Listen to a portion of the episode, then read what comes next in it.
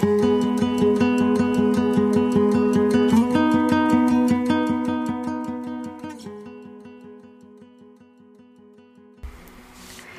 und herzlich willkommen zum Podcast Frech, frei und wunderbar. Lebe, wie es dir gut tut.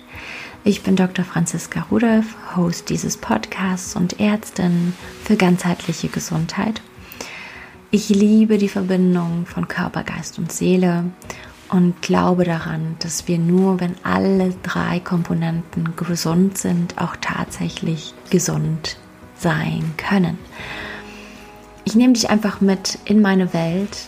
Ich teile mit dir Tipps und Tricks, Wissen, Umsetzungstipps, die ich so auf meinem Weg auch zu meiner eigenen Gesundheit immer wieder finde, auf die ich immer wieder stoße. Ich bin noch lange nicht angekommen und ich glaube einfach, das Leben ist einfach der Weg, den wir leben dürfen, den wir gehen dürfen und auf diesem Weg erfahren wir ganz, ganz wundervolle und auch manchmal herausfordernde Sachen und um all diese Dinge geht es und ich teile einfach, wie du es für dich schaffst, wirklich gesund zu leben. Heute teile ich den zweiten Teil des Interviews mit Karima Stockmann mit dir. Karima ist Bestseller-Autorin und selbsternannte Lebensfreudestifterin. Sie hat ähm, ihr Buch Ich bin ganz bei mir selbst bereits 2018 veröffentlicht. Das ist ein Buch, was zur Achtsamkeit anleitet, aber mit sehr, sehr praktischen Umsetzungstipps, fast wie ein Workbook.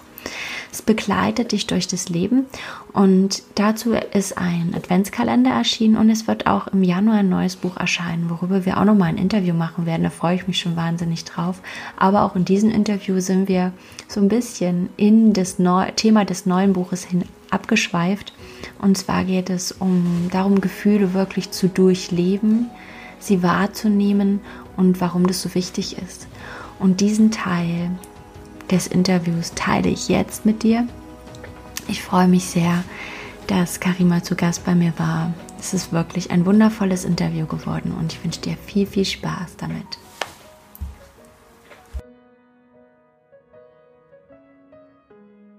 Also, und das ist eben nämlich, muss man ein bisschen aufpassen, finde ich, weil sich das auch so in der Persönlichkeitsentwicklung gerade so ein bisschen reinschummelt mit, hey, du musst doch nur dankbar sein und alles ist doch ein Geschenk und so. Und ehrlich gesagt war ich da eine Zeit lang auch so ein bisschen mit der Tendenz in diese Richtung. Ähm, ich habe aber jetzt da einfach eine andere Meinung, weil ich gemerkt habe, dass es mir persönlich eigentlich nicht gut getan hat langfristig. Immer so mhm. auf dieses, eh, es ist doch schon alles okay und Mensch, es ist, könnte ja auch viel schlimmer sein oder sowas, sondern dass es eben darum geht, um diese Balance, wie gesagt. Also es, es geht nicht darum, ins Dauerjammern zu verfallen, aber es geht auch nicht darum, ins Dauerschönreden zu verfallen. Also man darf und muss wirklich auch Emotionen, die sich unangenehm anfühlen, auch wirklich durchleben, weil unsere Emotionen sind ja nicht dafür da, um uns zu piesacken, sondern die sind dafür da, um uns etwas zu vermitteln, um mhm. uns zu zeigen, dass da gerade irgendwas entweder im Missstand ist oder dass uns etwas fehlt oder dass wir eine Pause brauchen oder was auch immer. Also das heißt, wenn wir da drüber gehen, weil zum Beispiel Traurigkeit ist ein eher ähm, eine eher inaktivierende Energie. Also Traurigkeit macht uns eher fährt unser System eher runter zum Beispiel, weil wenn wir zum Beispiel jetzt einen Menschen verlieren oder so, dann braucht mein System auch wirklich Zeit, um zum Beispiel Kraft zu schöpfen für, mein, für, für meinen Körper, um für mich da zu sein.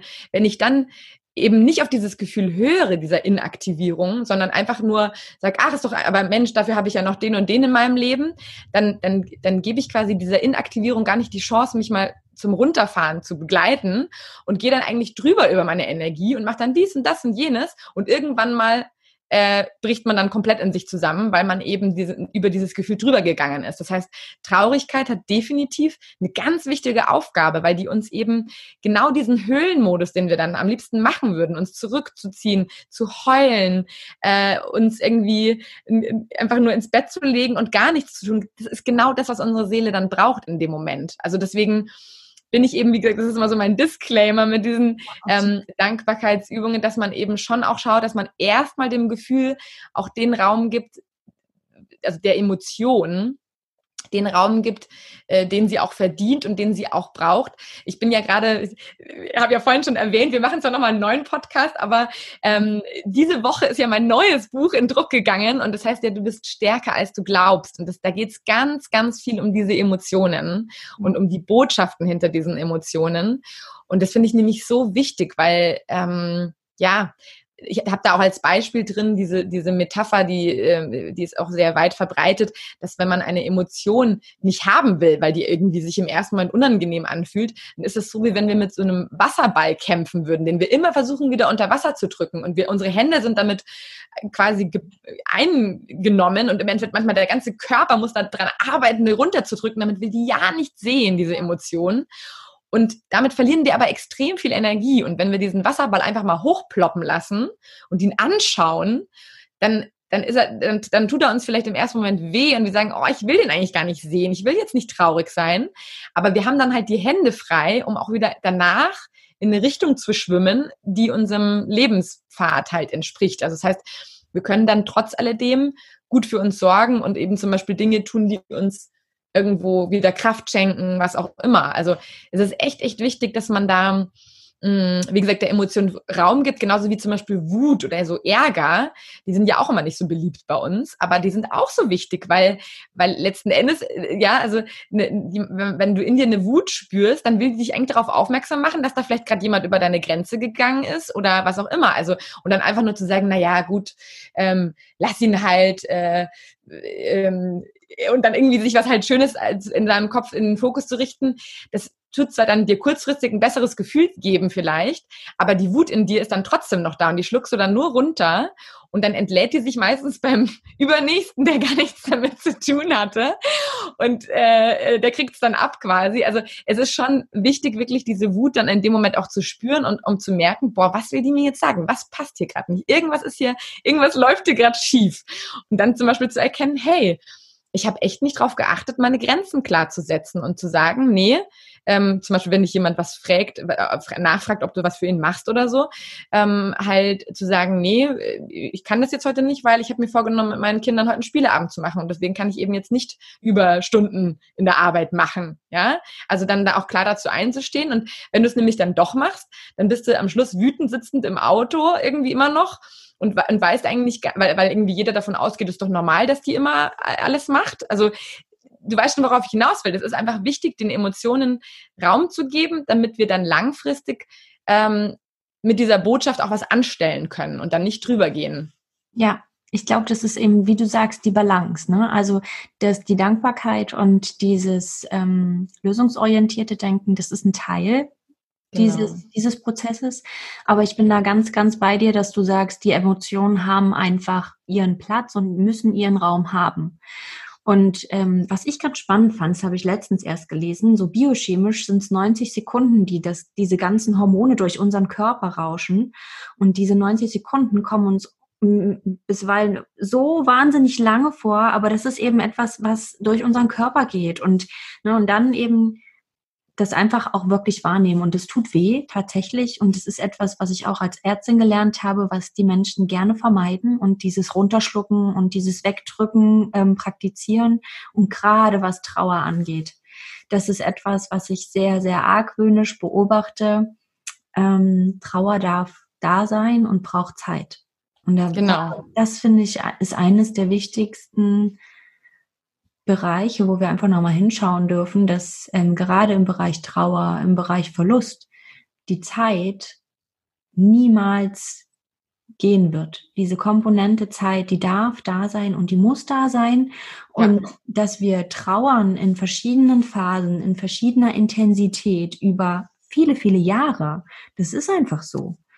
Und ähm, ich glaube, das ist mit jeder ähm, Emotion so, aber bei Trauer finde ich, ist es einfach greifbar, weil jeder weiß, was wir damit meinen, dass du dem Ganzen Zeit geben musst. Du darfst hinschauen und du darfst für dich persönlich Strategien entwickeln, damit umzugehen und es in den Alltag zu integrieren, anzunehmen und nicht wegzudrücken. Ja. Aber trotzdem, ne, auch mit diesen Gefühlen, die wir haben, mit ähm, den Emotionen, die uns begegnen, nicht in eine Schockstarre zu verfallen, beziehungsweise sie einfach nicht mehr sehen zu wollen, sondern zu lernen, sie anzunehmen und trotzdem Lösungen zu sehen. Ja. Das, ist, das ist einfach so dieses, diese besondere Herausforderung. Und das ist wirklich ein ganz toller Punkt, den du gesagt hast. Nur ins Positive zu gehen, funktioniert auch nicht. Es darf einfach jede Höhe und Tiefe, jede, jedes Tal darf da sein. Ja, ja, weil sonst machen wir uns einfach was vor und denken so, ja, was stimmt denn nicht mit mir? Warum kann ich jetzt nicht in jedem Scheitern gleich was Positives sehen und die anderen kriegen das doch auch hin? Nee, das ist äh, diejenigen, die gestärkt aus Herausforderungen hervorgehen, sind meistens auch die, die auch wirklich ähm, mutig sind, ihre Gefühle zu, also ihre Emotionen zu spüren. Also das ist natürlich auch eine gewisse Form von Mut. Aber ich habe das zum Beispiel eben auch damals, als meine Schwester verstorben ist, wirklich, ich, ich habe da, ich meine, meine Tochter war da gerade viereinhalb Monate alt und wir wollten gerade in die Elternzeit losdüsen und so weiter. Und dann ist es passiert und da bist du natürlich erstmal total sauer aufs Leben und, und, und bist traurig, dass deine Schwester nicht mehr da ist und, und, äh, und bemitleidest dich auch so ein bisschen selber, dass du irgendwie nach all den Herausforderungen, ich hatte auch eine echt herausfordernde Schwangerschaft durch meinen Diabetes und so. Und dann wollte ich endlich mal jetzt so, hm, jetzt fängt's mal an, dass du mal runterfahren kannst und mit, mit Mann gemeinsam entspannt Elternzeit genießen. Und dann kommt sowas rein. Und also das ist einfach, ein, ein, ein Drama ähm, aus verschiedenster Hinsicht gewesen. Und damit ich aber dann für meine Tochter trotzdem da sein konnte in Liebe und wirklich auch mit ihr lachen konnte und so weiter, weil die, meine Tochter konnte ja nichts dafür, ja. Also die hat ja trotzdem gestrahlt und, und wollte ihre Mama auch glücklich sehen und nicht irgendwie nur ähm, irgendwie nur weinend, da, damit ich das eben machen konnte und authentisch, also wirklich authentisch mit ihr lachen konnte ähm, und schöne Momente erleben konnte, habe ich mir ganz bewusst Zeit genommen, wenn sie geschlafen hat, wo ich wirklich dann es richtig alles raus hab fließen lassen und wirklich geheult habe oder mir auch Sachen rausgeschrieben habe von der Seele und so weiter. Also wirklich mm, oder auch in, in, in, in, mit meiner Mutter natürlich auch gemeinsam zum Beispiel diese Trauer zusammen durchlebt habe und so weiter. Also einfach äh, da keine Angst davor zu haben, sondern wirklich zu sagen, komm, ähm, es ist auch mal wichtig, dann irgendwie zu weinen und dann auch da keine Angst davor zu haben, weil erst dachte ich, oh, ich will ja meine Mama jetzt nicht irgendwie wieder runterziehen, weil die ist jetzt gerade ganz gut drauf heute mal und dann irgendwie andersrum. Und dann haben wir gesagt, nee, komm, wir machen das. Wir, es ist auch wichtig, einfach mal gemeinsam zu heulen und auch da irgendwie so diesen, äh, diesen Knopf auch drücken zu können beim anderen, damit der andere auch mal wieder das rauslässt. Weil natürlich will man nicht dauerhaft heulend durch den Alltag laufen. Wir haben ja auch andere Aufgaben in unserem Leben, aber damit man das eben gut bewältigen kann, gehört es eben wirklich dazu, dann eben immer wieder mal gemeinsam oder halt auch alleine für sich in diese in diese Traurigkeit eben wirklich auch einzutauchen. Und ähm, ich glaube, das ist ganz wichtig. Also das ist das Spannende, was du da vorhin auch gerade gesagt hast mit der 90-Sekunden-Regel, weil die kommt lustigerweise auch in meinem Buch beim neuen. Die ist, glaube ich, von Dr.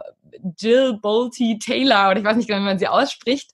Aber die ähm, sagt eben auch, dass diese Reaktion eben auf einen Impuls, wenn du zum Beispiel irgendwas, es ist auch noch lange Zeit danach so gewesen, wenn ich irgendwas gesehen habe, was meine, was mich an meine Schwester erinnert hat zum Beispiel, oder wenn ich irgendwie so irgendwas hatte und dann dachte ich mir, ach, das erzähle ich ihr jetzt und dann so, oh Gott, ich kann sie ja gar nicht anrufen, ja, das waren so im ersten Moment immer so, so kleine Schockmomente danach.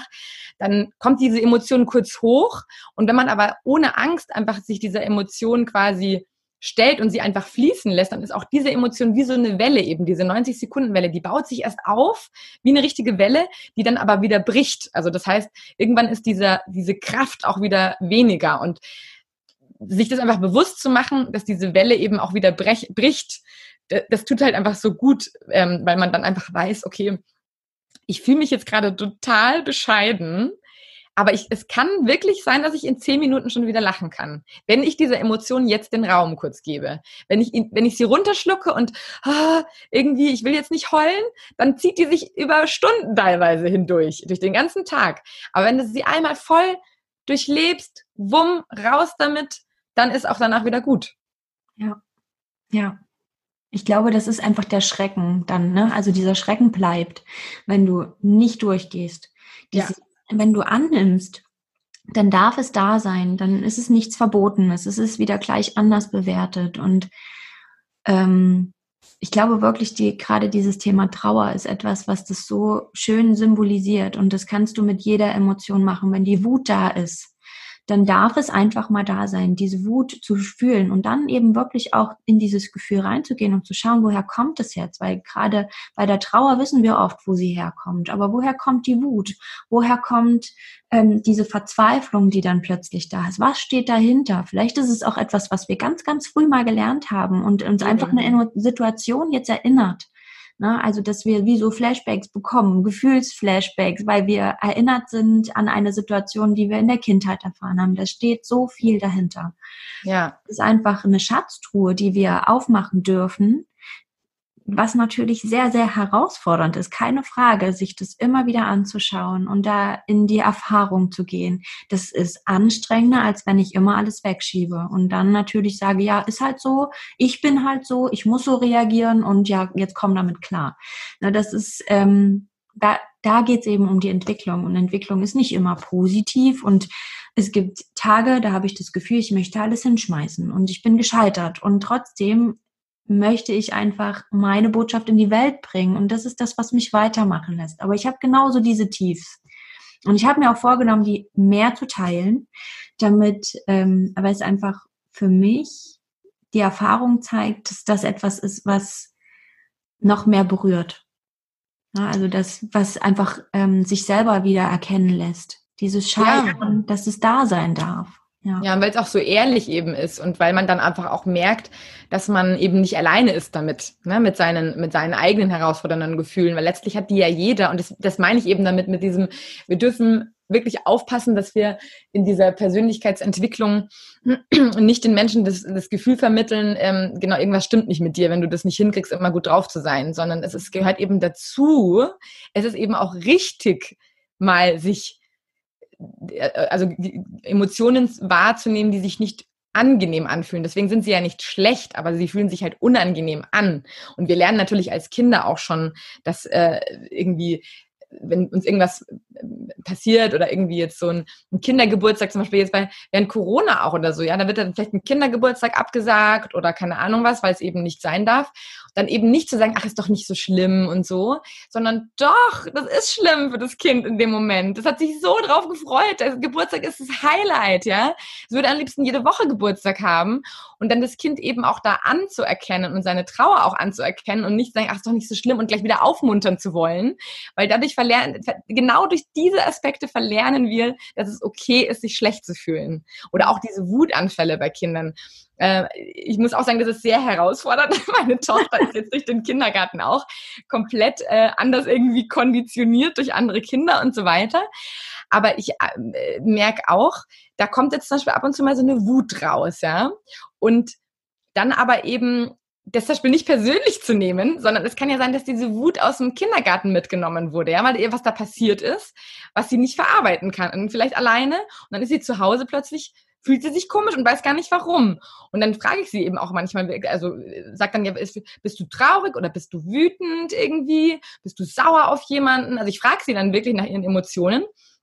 Und auch wenn sie zum Beispiel zu Hause dann mal so eine Art Wutanfall kriegt, wo ich schon merke, sie ist jetzt wütend, weil sie halt was nicht machen darf, zum Beispiel, ja, dann ähm, dann nehme ich sie, wenn sie sich in den Arm nehmen lässt, das macht sie auch nicht immer, weil manchmal will sie dann ihren Raum haben, aber wenn sie sich in den Arm nehmen lässt, dann wirklich sie in den Arm nehmen und wiegen und sagen, ich verstehe das so gut, dass du jetzt sauer bist oder ich verstehe das so gut, dass du traurig bist, dass das jetzt irgendwie zu Ende ist und du das gerne noch länger machen wollen würdest, äh, sei es irgendein Spiel spielen oder irgendwie irgendwas angucken oder so. Und dann wirklich zu sagen, ich verstehe das, dass du traurig bist, aber trotzdem müssen wir jetzt, also und dann, genau, und dann erstmal nicht zu argumentieren, sondern genau diese 90 Sekunden abzuwarten starten. Das ist nämlich wirklich, also das ist echt wie Zauberei. Du kommst nämlich an das Gehirn deines Kindes in den ersten 90 Sekunden nicht ran.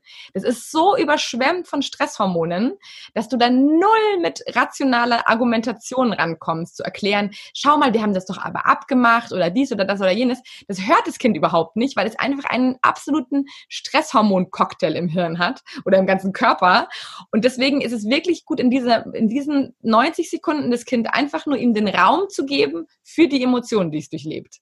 Und wenn man das, also wie gesagt, damit man das hinkriegt, muss man auf sich selbst und seine eigene Kraft natürlich achten, damit man nicht angetriggert wird von dieser Wut. Also das ist, merke ich total. Wenn ich irgendwie auf meine Meditationspraxis achte und so weiter, dann kann ich das total gut nehmen. Wenn ich aber selber irgendwie so ins Schludern gerate, weil irgendwie gerade alles gleichzeitig über mich, mir hereinbricht und ich dann eben morgens nicht meine äh, Meditation mache und dann beim Frühstück schon irgendwas eskaliert, äh, dann habe ich lange nicht diese Nerven dafür, um meiner Tochter diesen Raum zu geben. Und das ist aber, finde ich, meine Verantwortung als, als Mutter. Also ist es in erster Linie die Verantwortung, gut für mich selbst zu sorgen, weil nur dann, wenn ich mich um mich selbst kümmere, kann ich mich auch um meine Tochter bedürfnisorientiert kümmern, sozusagen. Also das ist nämlich auch immer das, was immer so äh, so missverstanden wird. Also Selbstfürsorge hat überhaupt nichts mit Egoismus zu tun. Wenn ich wirklich sage, nee, die, die Mama braucht jetzt wirklich mal eine halbe Stunde für sich, ähm, du darfst jetzt irgendwie damit spielen oder hier dein Hörbuch anhören oder so, ähm, dann hat es nichts damit zu tun, dass ich jetzt irgendwie unfair bin, weil ich meine Tochter quasi abschiebe, in Anführungsstrichen. Nee, sondern ich gebe ihr die Möglichkeit, einen schönen Nachmittag nachher mit mir zu verbringen, weil ich dann aus der Kraft heraus agiere und nicht mit gestressten Nerven. Richtig. Also ich weiß genau, was du, ähm, was du meinst. Meine Kinder sind beide absolute Gefühlsbündel. Die haben Emotionen über Emotionen und sehr, sehr intensiv schon, als sie ganz klein waren. Und ich, ich habe auch ganz früh ja verschiedene Techniken ausprobiert, um das gerade meiner Tochter leichter zu machen, ähm, Zugang zu diesen Gefühlen zu finden, ne? dass sie etwas bekommt, was sie greifen kann, Worte dafür. Das habe ich gemerkt, dass sie das, ähm, dass ihr das hilft, damit sie auch in Kommunikation mit mir treten kann, dann in diesen Situationen, ne? dass sie dann ähm, sich ausdrücken kann, weil ich hatte das Gefühl, eine Zeit lang war sie wie gelähmt in diesen hm. Situationen. Ja. Und ähm, es fiel ja auch sehr, sehr schwer, dann ähm, da loszulassen. Ne, es war, als wenn sie an diesen Emotionen festhält und nicht raus will, weil es irgendetwa irgendeine Funktion für sie hatte in dem Moment oder weil es vielleicht auch etwas war, was über den Tag angestaut ist. Ne, das, mhm. ist, nämlich auch so war. Gerade ähm, in diesen, im Kindergarten oder auch in der Schule treten ja so viele Situationen auf am Tag. Und ähm, da merke ich auch, dass sie sehr, sehr angepasst ist, sehr angepasst reagieren will. Etwas, was ich ähm, ihr nicht beigebracht habe, aber was so aus ihrer Persönlichkeit rauskommt. Und bei uns zu Hause entlädt sich das dann. Ne? Das ist genau das, was du vorhin gesagt hast. Wir gehen nicht durch diese Emotionen durch. Wir regeln das nicht in diesem Moment. Wir lassen dem nicht Raum und dann kommt es beim Dritten, der uns begegnet und dann ist es die Mama und die liebt uns ohne ähm, Punkt und Komma und deswegen darf das bei der raus, weil die geht nicht. Genau, das ist bei lustig. Das ist tatsächlich so, wenn jemand wütend vor dir ist, ist das eigentlich ein Kompliment für eure Bindung, weil man ja. in der Regel, natürlich kann man auch wütend auf Fremde sein oder so, aber wenn man jetzt so im, im, im Familienkreis, ist es wirklich so, dass wenn man wütend voreinander sein darf, dann zeugt es eigentlich von, von Vertrauen, weil man dann sagt, okay, da kann ich jetzt auch loslassen. Deswegen bekommen es dann eigentlich unfairerweise meistens die ab, die einem am liebsten sind, also die wichtigsten Menschen so im Umfeld. Und das ist natürlich schade. Deswegen, äh, wobei auch da wieder das Problem ist, ich kann natürlich auch nicht jeder Emotion immer sofort den Raum geben. Und deswegen finde ich es auch immer ganz gut, ähm, das ist ja auch immer so, so ein Tipp von mir, auch wirklich sich so ein Date mit sich selbst auch zu geben, wo man dann der Emotion wirklich mal bewusst Raum gibt. Weil wenn du natürlich jetzt gerade irgendwie im Büro sitzt oder keine Ahnung oder von mir aus ähm, im Supermarkt stehst und da ist da so eine Situation, dann ist es vielleicht manchmal auch nicht so günstig, dem, dem dann komplett den Raum zu geben, ja. Und ähm, aber wenn das eben gerade in dem Moment nicht geht, dann kann man sich immer über die Atmung eben so ein bisschen ankern. Also, dass man quasi sie so durchlebt, dass man sie innerlich spürt zwar und die Atmung einen so ein bisschen hält.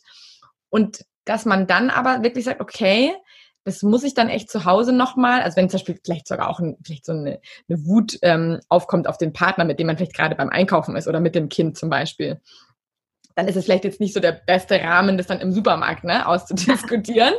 Und dann einfach wirklich zu sagen, okay, ich spüre das jetzt, nicht im Sinne von ich schluck's runter, sondern ich gebe dieser Emotion jetzt auch einen Termin, wo sie dann später nochmal kommen kann und ich widme mich dieser Emotion nachher nochmal bewusst.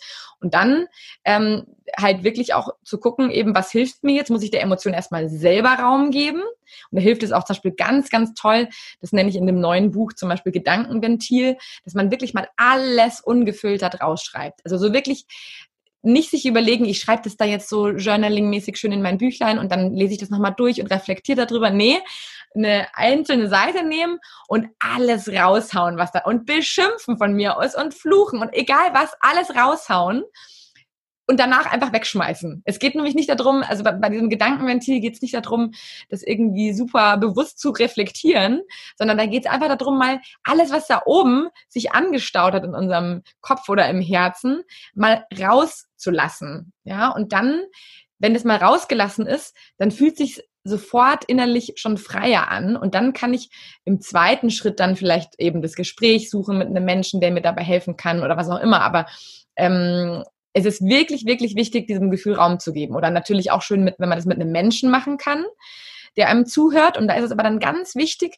dass man dem auch wirklich sagt, bitte, ich möchte es dir jetzt, ich möchte es einfach mal kurz ablassen. Ich möchte keine Ratschläge. Ich möchte nur, dass du mir Raum gibst für meine Emotionen. Und das ist ganz, ganz wichtig, weil viele Menschen dann dazu neigen, natürlich dem anderen sein Leid nehmen zu wollen, was ja ganz liebevoll gemeint ist. Aber wir brauchen oft keine Ratschläge, wenn wir gerade in der Emotion stecken, sondern wir wollen einfach nur unsere Emotionen spüren und mitteilen. Und dann kommen wir manchmal auch selber auf Ideen, wenn das dann so ein bisschen wieder klarer ist in unserem Hirn. Und es ist auch meistens viel besser, wenn wir unsere eigenen Ideen dann umsetzen, wie wenn wir irgendwelche Ratschläge von anderen bekommen, die wir dann irgendwie so, hm, na, ich weiß jetzt nicht, ob ich das machen will, ja. Also deswegen ist auch wichtig, dem anderen dann auch zu sagen, bitte hör mir einfach nur zu und ist es okay, kannst du das? Weil äh, Menschen, die dann zu eng sind, zum Beispiel, können das dann oft nicht. Also da ist es schon wichtig, auch sich eine Vertrauensperson zu nehmen, die vielleicht nicht zu nah dran ist, auch am eigentlichen Problem zum Beispiel, um was es geht. Jetzt, jetzt steigen wir schon total ins neue Buch ein eigentlich, aber egal, wir können auch nochmal drüber reden. Du siehst schon, das ist einfach auch das Thema, womit ich mich die letzten Monate natürlich so intensiv auch beschäftigt habe. Das ist einfach, und ich finde das Schöne, dass diese zwei Bücher, dass ich bin ganz bei mir selbst und das Neue mit dem Du bist stärker als du glaubst, sich auch so, so ergänzen, weil das Ich bin ganz bei mir selbst schafft halt so diese Kraft, dass du überhaupt wirklich bei dir bleibst und schafft so diese Basis. Äh, was kann ich tun, wer lenkt mich ab, in welchen Rollen verfange ich mich manchmal so, diese ganzen tausend Rollen, so? Rolle als, als Mutter, als Partnerin, äh, Kollegin, Freundin, Schwester, äh, was auch immer. Also wir sind ja so vielen Rollen, ja, und die sind vermeintlich immer alle so wichtig, wichtig, wichtig, aber eigentlich geht es eben um die Ich-Rolle auch mal und da wirklich zu überlegen, was kann ich tun, um meiner Ich-Rolle, also mir selbst was Gutes zu tun.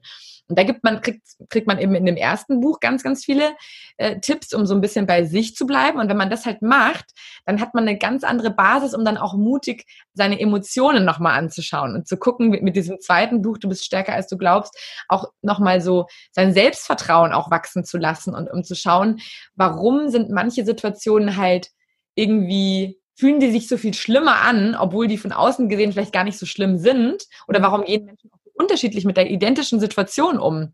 Das liegt eben ganz viel daran, wie wir mit unseren Emotionen umgehen und ob wir eben zum Beispiel auch uns an Dinge eher dann äh, irgendwo so ähm, also wie wir zum Beispiel auch mit Ablehnung umgehen und so weiter. Also da, hängt, da gibt es so, so viele Dinge, die dann nochmal mit reinspielen.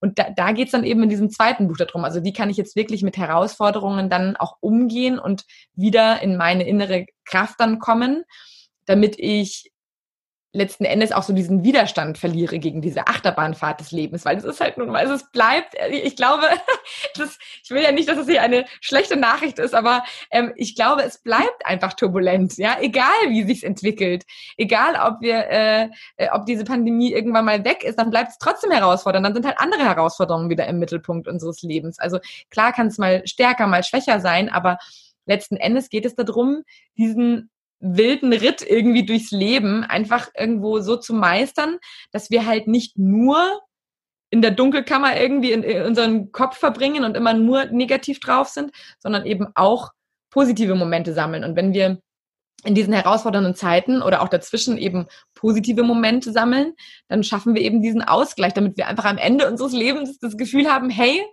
es war zwar echt wild, aber es war irgendwie auch gut. Ja, also so, ich habe viel gelernt, viel erfahren und rückblickend äh, begreife ich jetzt vielleicht vieles erst ganz anders und bin aber trotzdem einfach so zufrieden mit mir, weil ich halt mein Leben gelebt habe und nicht irgendwie das Leben, äh, was andere von mir irgendwie erwarten. Darum geht es eben auch in diesem ersten Buch so viel, dass man wirklich seine Bedürfnisse findet und nicht irgendwie nur die Bedürfnisse seiner Eltern, seiner Kinder und was weiß ich was irgendwie äh, danach geht.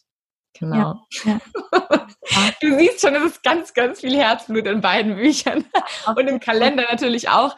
Es ist einfach wirklich für mich so eine Herzensmission, weil es mir einfach so leid tut, dass so viele Menschen halt ähm, so sehr leiden unter ihren Herausforderungen, anstatt sie halt einfach ähm, zu durchleben und zu sagen, es ist okay, dass ich mich jetzt nicht gut fühle und dann aber eben den Blick wieder für die anderen Sachen dann automatisch zu öffnen. Ja, ich glaube, der, der Punkt ist, ich, das ist etwas, was mir aus dem ähm, Studium am allermeisten in Erinnerung geblieben ist, dass das Schlimmste für uns Menschen ist, wenn wir das Gefühl haben, wir haben nicht die Wahl, wenn wir ja. allem ausgeliefert sind. Und das ist etwas, was mich seit Jahren begleitet. Und es ist tatsächlich so, wenn ich, wenn ich das bei mir selber reflektiere und auch in Patienten reflektiere, die wirklich gut auch mit schweren Erkrankungen umgehen. Das sind immer die, die das Gefühl haben, trotzdem noch entscheiden zu dürfen für sich selbst.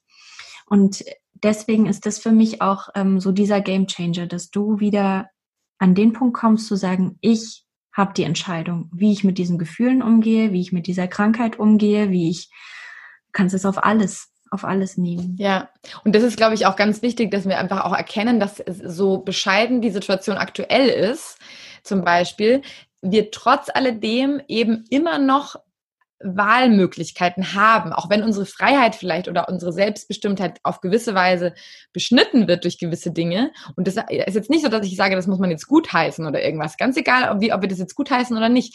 Es geht einfach nur darum, um die Tatsache, dass wir uns aktuell einfach beschnitten fühlen in vielen unseren Lebenssituationen, ja.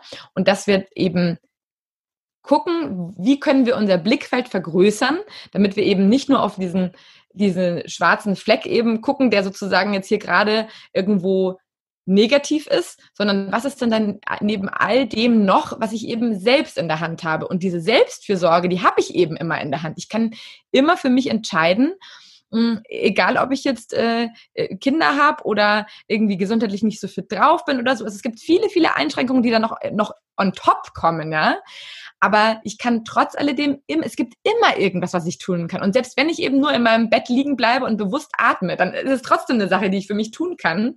Ähm, selbst wenn sonst irgendwie gerade gar nichts anderes mehr, mehr bleibt. Aber in der Regel bleibt ja ist ja, bleibt da ja noch mehr. Ich kann mich vielleicht entscheiden, in den Wald zu gehen und mich mal wieder ein bisschen so zu erden oder ähm, einfach da meinen Nerven was Gutes zu tun und gleichzeitig mein Immunsystem absolut zu boosten. Ja, Wald ist sowas Gutes fürs Immunsystem mit den ganzen Terpenen, die da in der Luft sind, diese Duftstoffe. Also äh, es gibt so viele Entscheidungsmöglichkeiten, um was Gutes für sich zu tun, um sich damit auch widerstandsfähiger, sogar körperlich zu machen und damit ja im Endeffekt auch das Risiko zu vermindern, dass ich dann am Schluss wirklich der Leidtragende von der Situation bin. Ja, also das heißt, sich einfach bewusst zu machen, was kann ich noch tun? Und das habe ich als Diabetikerin damals eben auch gemacht mit meinem neuen Wegbegleiter.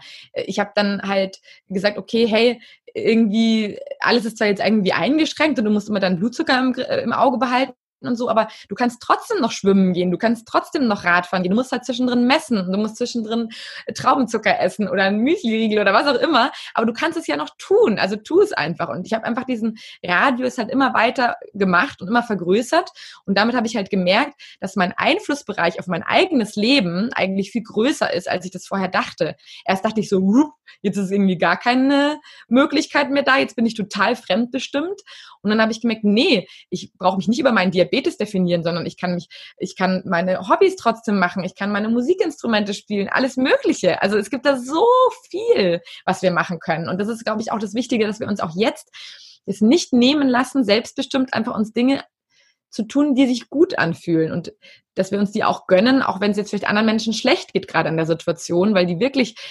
entweder gesundheitlich da involviert sind oder wirklich ihren Arbeitsplatz verloren haben oder so.